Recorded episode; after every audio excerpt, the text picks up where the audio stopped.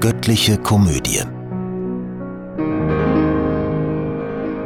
von Dante Alighieri. Heute gelesen von Michael Krüger. Paradies. 21. Gesang.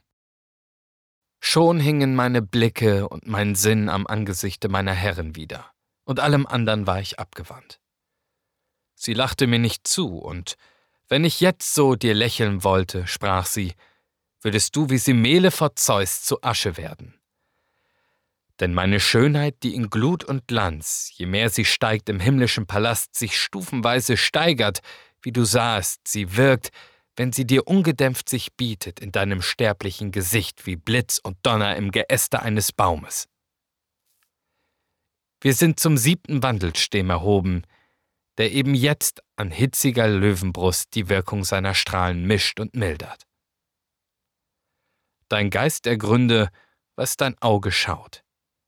Lass drum dein Auge Spiegel sein dem Sinnbild, das sich im Spiegel dieses Sterns dir darstellt.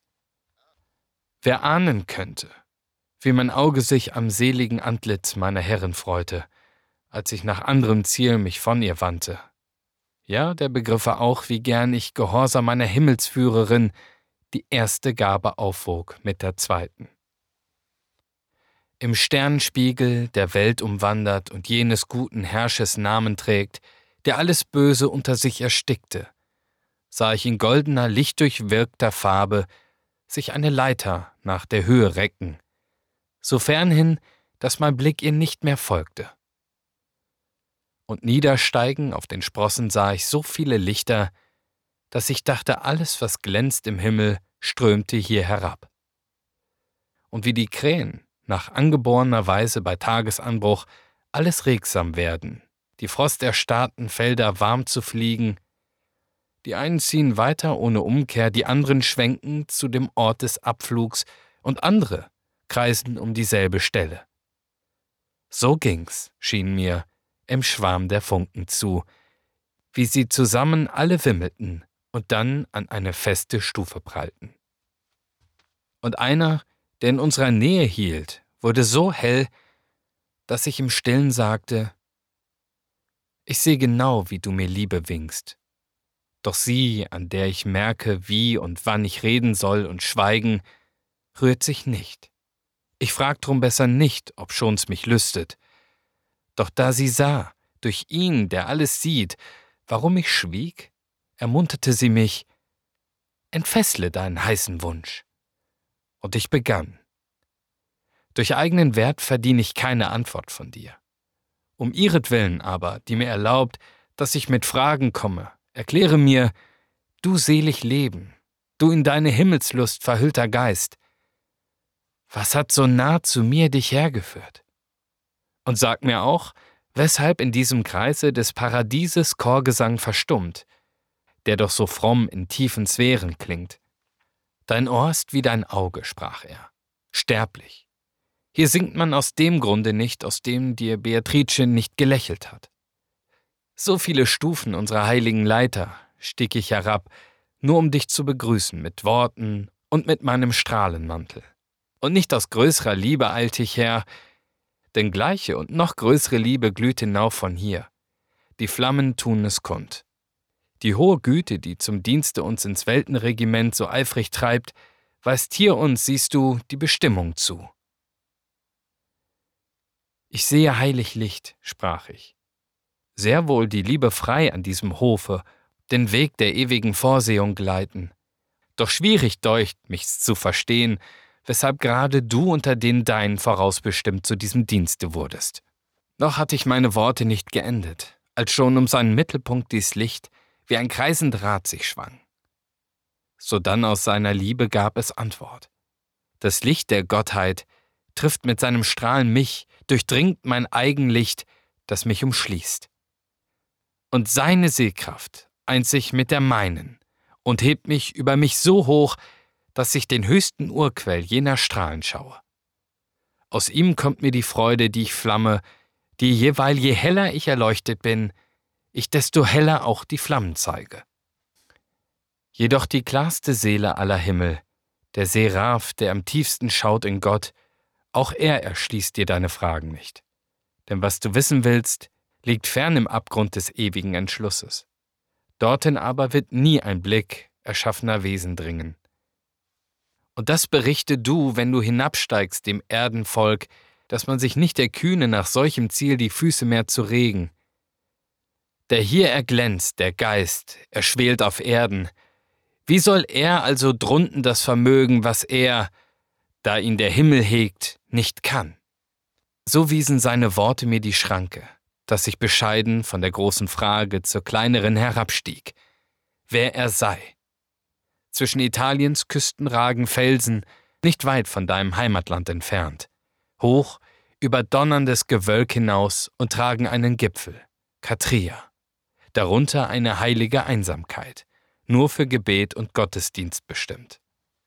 So gab er mir Bescheid zum dritten Mal, dann fuhr er fort.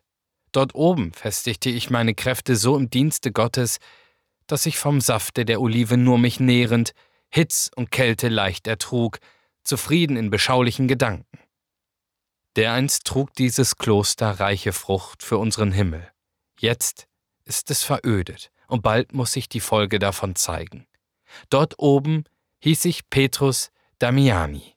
Petrus, der Sünder, hieß ich in dem Haus zur lieben Frau am Adriatischen Ufer. Es blieb mir wenig Erdenleben mehr, als man des Hutes Last mir auferlegte, der immer schlechtere Köpfe nun bedeckt, Barfuß und mager wanderte einst Kephas, und so auch Paulus, das Gefäß des Geistes, und fanden ihre Kost in jeder Herberg. Die heutigen Hirten wollen rechts und links, so schwer sind sie, gestürzt sein und geführt, und hinten muss die Schleppe einer tragen. Der Mantel deckt den ganzen Zelt dazu, zwei Bestien stecken unter einer Decke. Wie viel erträgst du, himmlische Geduld? Bei diesem Rufe sah ich viele Flämmchen von Spross zu Sprosse abwärts und im Kreise sich regen und im Tanz noch schöner werden. Und um ihn her versammelt, hielten sie und stießen einen Schrei hervor, so laut, wie man nichts Ähnliches auf Erden hört. Ich konnte nichts verstehen, betäubt vom Donner.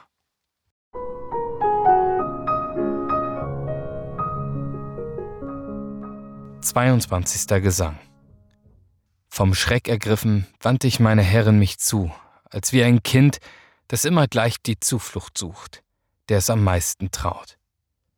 Und sie, wie eine Mutter, die sofort dem bleichen, atemlosen Söhnchen beisteht, mit ihrer tröstlichen, vertrauten Stimme zu mir. Wir sind im Himmel. Weißt du's nicht? Und dass der ganze Himmel heilig ist und was er tut, aus gutem Eifer kommt? Wie sein Gesang dich erst erschüttert hätte oder mein Lächeln, kannst du dir jetzt denken, nachdem sein Schrei so heftig dich erschreckte. Hättst du's die Bitte in dem Schrei gehört, so wär auch schon die Rache dir bekannt, die du, bevor du stirbst, noch sehen darfst. Das Schwert des Himmels schneidet nicht zu früh und nicht zu spät. Dem Ungeduldigen nur, der fürchtet oder hofft, erscheint es so, doch kehre dich nunmehr den anderen zu. Denn hochberühmte Geister kannst du sehen, wenn du den Blick, wie ich dir sage, wendest. Ich richtete nach ihrem Wink die Augen, und hundert Sternlein sah ich gegenseitig sich schmücken mit der Schönheit ihrer Strahlen. Ich sah wohl aus wie einer, der den Stachel seines Verlangens in sich selbst verbringt, aus Scheu zu weit zu gehen mit seiner Bitte. Da kam die größte und leuchtendste von diesen Perlen mir entgegen, um von sich aus meinem Wunsche zu genügen. Aus ihrem Innern sprach's, wenn du wie ich die Herzlichkeit, die uns verbindet, sähest, so wär schon ausgesprochen, was du denkst. Damit du aber nicht durch Warten dir dein hohes Ziel verzögerst, geb ich Antwort gleich auf dein scheues, nur gedachtes Fragen. Der Berg, an dessen Hang Cassino liegt, sah früher seinen Gipfel oft von schlechtem irregeführten Heidenvolk besucht. Und dort hinauf habe ich zuerst den Namen des Allwahrhaftigen getragen, der auf Erden wandelte und uns erhöht. Und so viel Gnade wurde mir zuteil, dass sich die Nachbardörfer ringsumher dem Schmeichelwahn des Götzendiensts entzog. Und Männer, der Beschaulichkeit sind auch die anderen alle hier gewesen. Glühend erblühten sie und trugen heilige Frucht. Hier ist Makarius, hier ist Romualdus, hier sind auch meine Brüder, die getreu im Herzen und im Kloster standhaft blieben. Und ich?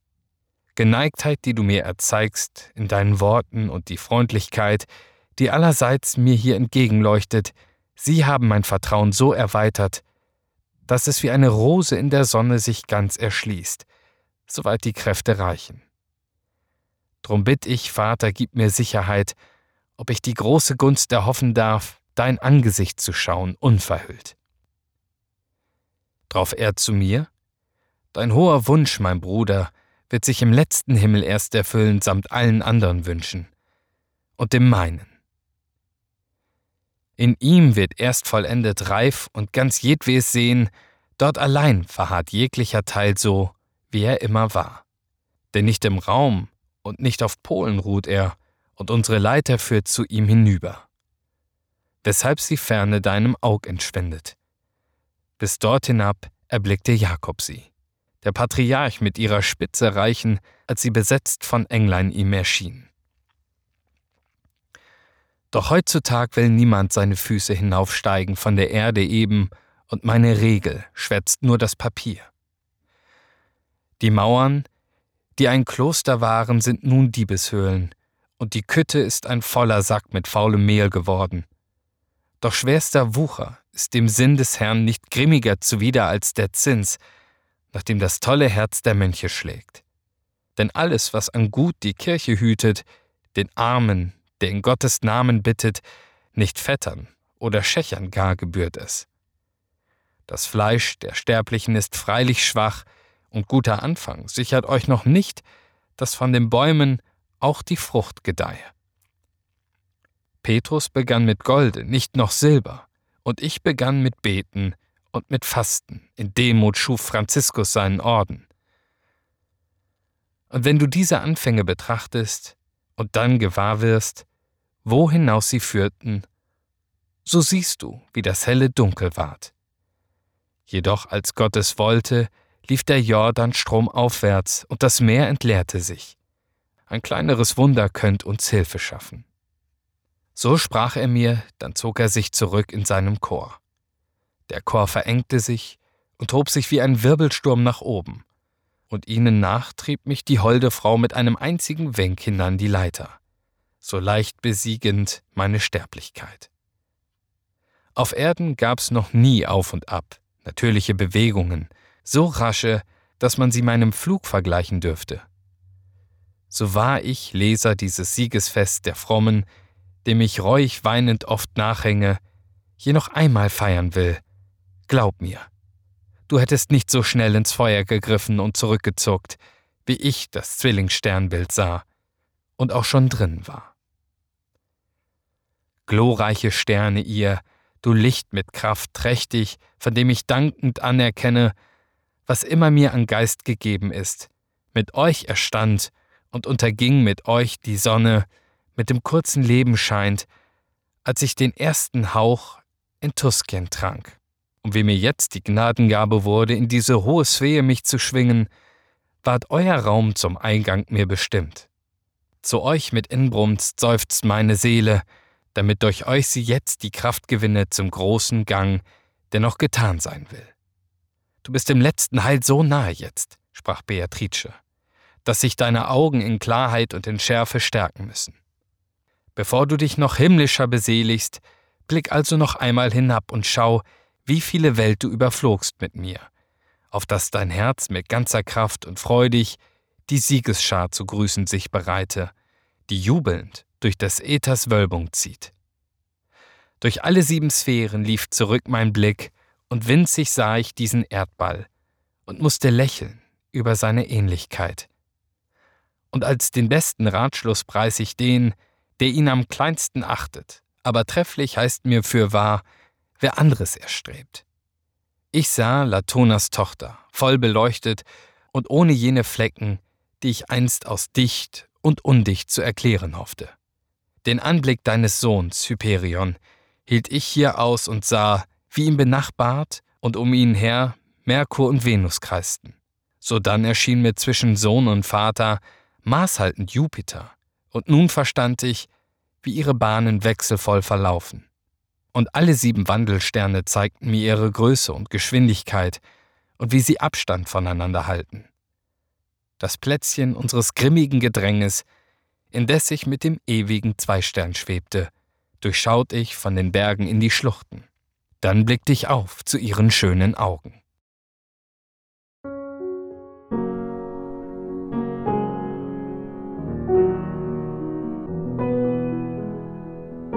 Diese Hörreihe unterstützt die Initiative Solidarität stimmt e.V. Kollegial produziert von Sprecherinnen und Sprechern und 48 Hearts Productions.